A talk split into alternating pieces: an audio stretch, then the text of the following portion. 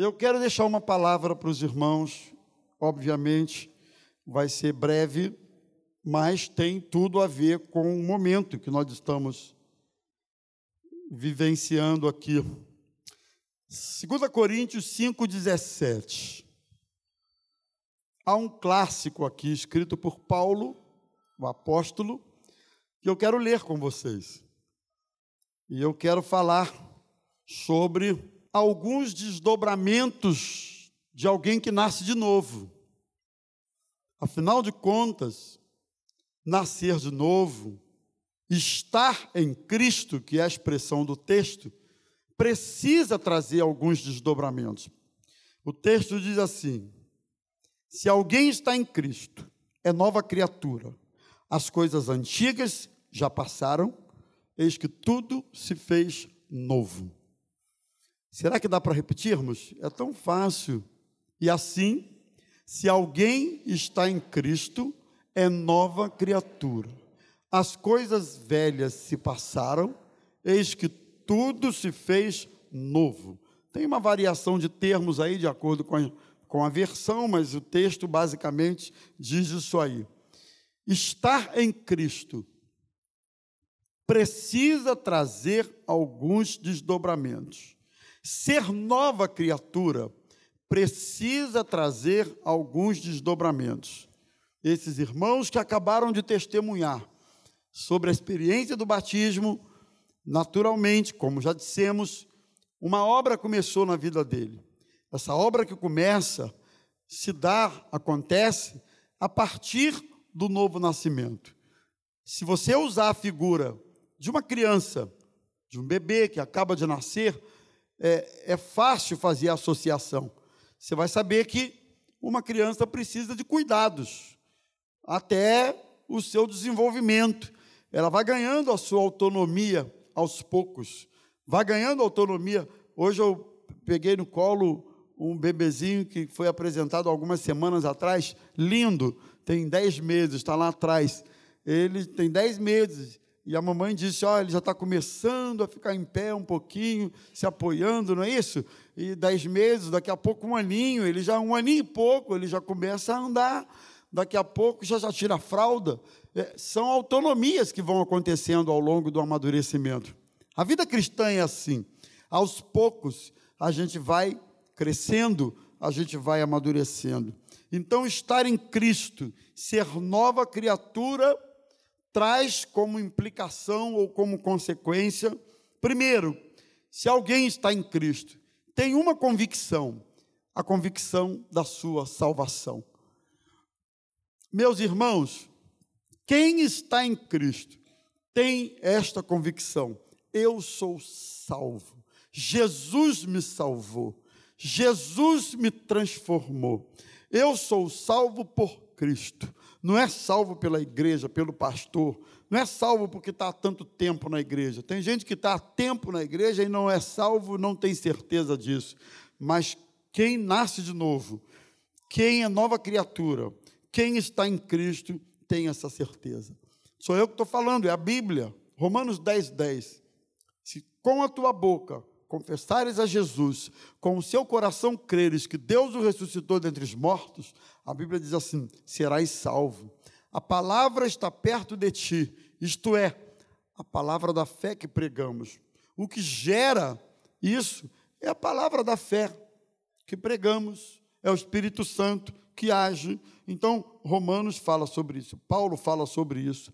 Capítulo 8, verso 1, ele diz: Agora nenhuma condenação há para os que estão em Cristo Jesus. Portanto, quem é nova criatura, sabe que foi perdoado. O Wilson disse assim: Eu peço desculpas para Deus pelo que eu fiz, etc. Amém. É isso mesmo. A gente precisa sempre estar pedindo perdão a Deus, mas com uma certeza. Ele não se lembra dos nossos pecados. Deus não lança em rosto aquilo que fizemos e pelo que já pedimos perdão e já abandonamos o erro, ele não lança em rosto. Ele, ele diz assim: dos teus pecados eu não me lembro mais. Então, quem é nova criatura, quem está em Cristo, tem uma certeza de que é salvo, e de que foi perdoado por Deus. Não vive mais debaixo de condenação. Portanto, irmãos, que bênção, que alegria, que vitória, que motivo temos para comemorarmos. Não há mais condenação sobre a nossa vida.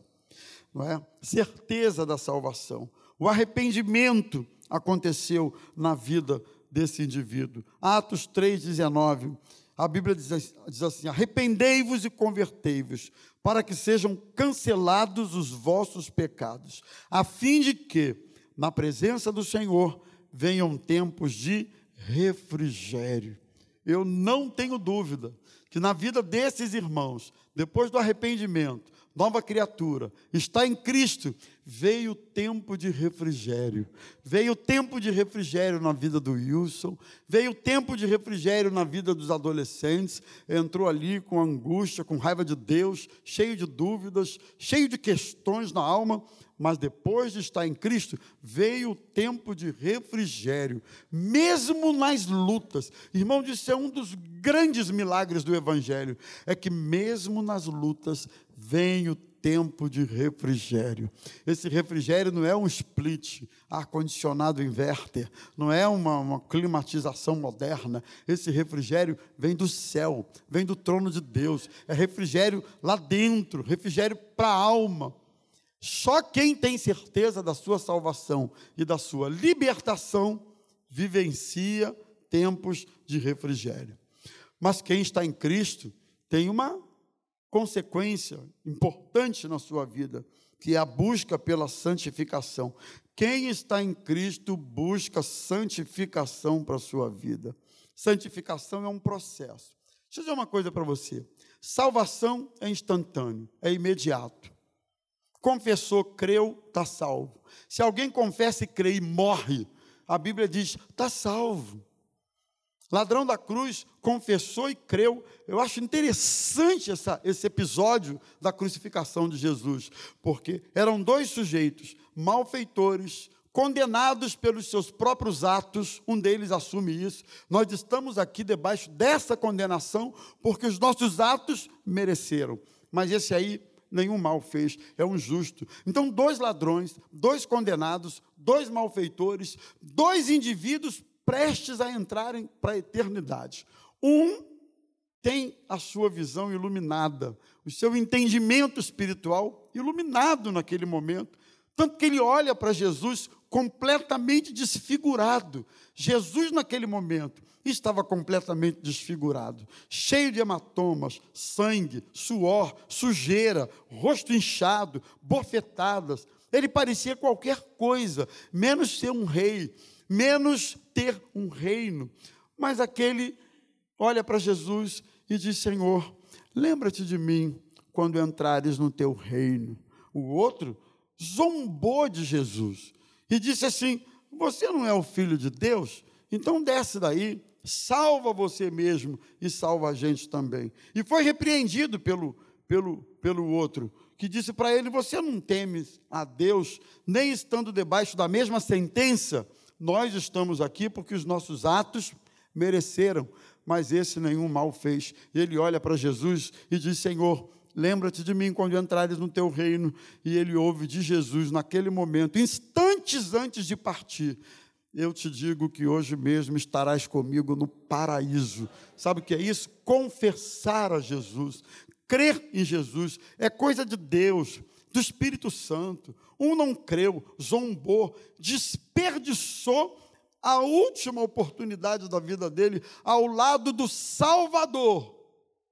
E eu penso, irmãos, quantos têm desperdiçado oportunidades primorosas na vida. O que mal eles sabem é que aquela oportunidade é a última. Nunca se sabe quando a oportunidade em questão é a última. Nunca se sabe quando o fôlego de vida que você tem não vai durar mais do que alguns minutos e uma outra oportunidade não virá.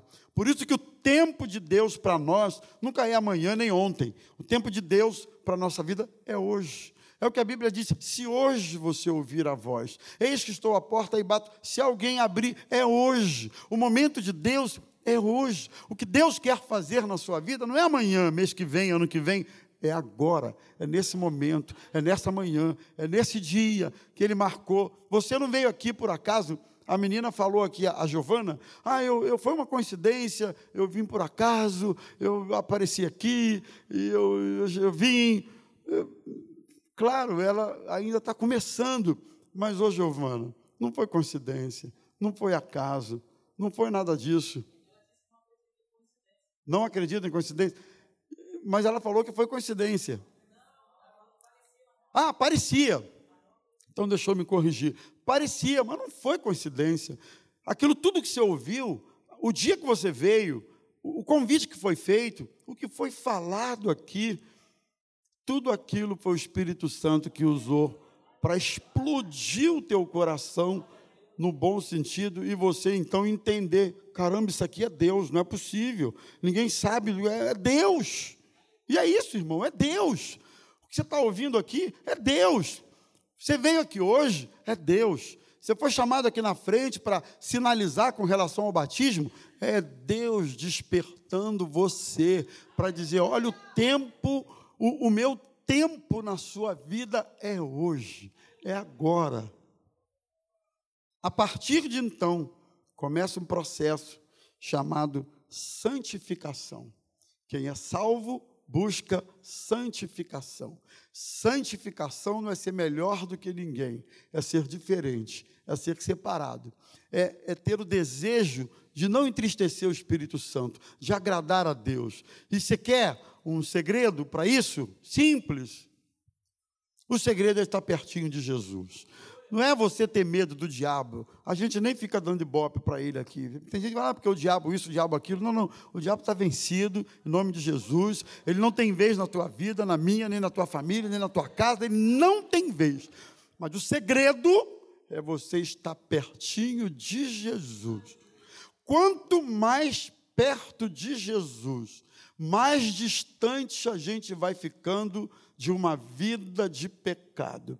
Quem é salvo entende isso. Quem nasceu de novo, nova criatura, está em Cristo, é servo. Eu falei há pouco ali, é servo, tem o espírito de servo, gosta de servir, servir. A Bíblia diz que a gente deve ser servos uns dos outros. Irmãos, não tem medalhão aqui na casa de Deus. E, é, o pastor é nada. O pastor ou os pastores, os líderes, são os que mais devem servir. Não é? Nós somos servos uns dos outros. Agora, nesse momento, para você comer um almoço gostoso, tem lá uma equipe de servos que não está nem sabendo o que está acontecendo aqui, mas está servindo a igreja dessa maneira. Tem uma equipe de servos lá embaixo no apoio, cumprimentando as pessoas que entram. Uma equipezinha de servos lá no estacionamento, ajudando o outro a estacionar o carro. A igreja, servos na mídia, servos no som, servos orando. Pessoas que nem aparecem, mas são servos. Quem é nascido de novo é servo. Quem é nascido de novo é adorador. Quem é nascido de novo é intercessor. Esse ministério precisamos valorizar mais o ministério da intercessão. Intercessor não tem holofote, não tem luzes, intercessor não tem luz piscando na frente dele, não tem fumaça atrás dele, intercessor não tem nem microfone. Intercessor fica num cantinho lá, ninguém mal sabe que ele está lá. Mas esse ministério é um ministério fundamental no reino de Deus, o ministério da intercessão. Seja você um intercessor no reino de Deus. A intercessão é importante, dentre outras coisas, porque quando intercedemos, nos importamos com as causas dos outros, esquecemos um pouco das nossas. E sabe o que acontece quando você esquece um pouco das suas? Deus vai trabalhando pelas suas causas, Ele vai cuidando de você, Ele vai pavimentando estradas, caminhos extremamente difíceis e, e, e, dinamitados, mas Ele vai te abençoando. Seja um intercessor. Deixe um pouco de lado os seus problemas e seja um intercessor. E por último, quem nasce de novo, quem é nova criatura. Quem está em Cristo é um cooperador do reino de Deus. Eu quero terminar essa minha palavra citando isso aqui. Todos somos cooperadores. 1 Coríntios 3, 9. Todos cooperamos, todos trabalhamos para um só objetivo, para um só propósito. Sabe qual é? Edificação do corpo de Cristo. Ninguém aqui trabalha por causa própria. Não trabalhe por causa própria. Não, nós trabalhamos para que o corpo seja abençoado, para que o corpo seja edificado, que você seja um cooperador na obra de Deus. E quando você coopera na obra de Deus, você cresce, você amadurece, você você você desenvolve relacionamentos. Não seja um assistente de culto. Eu quero terminar essa palavra falando isso, que todos nós sejamos cooperadores na casa do nosso Deus.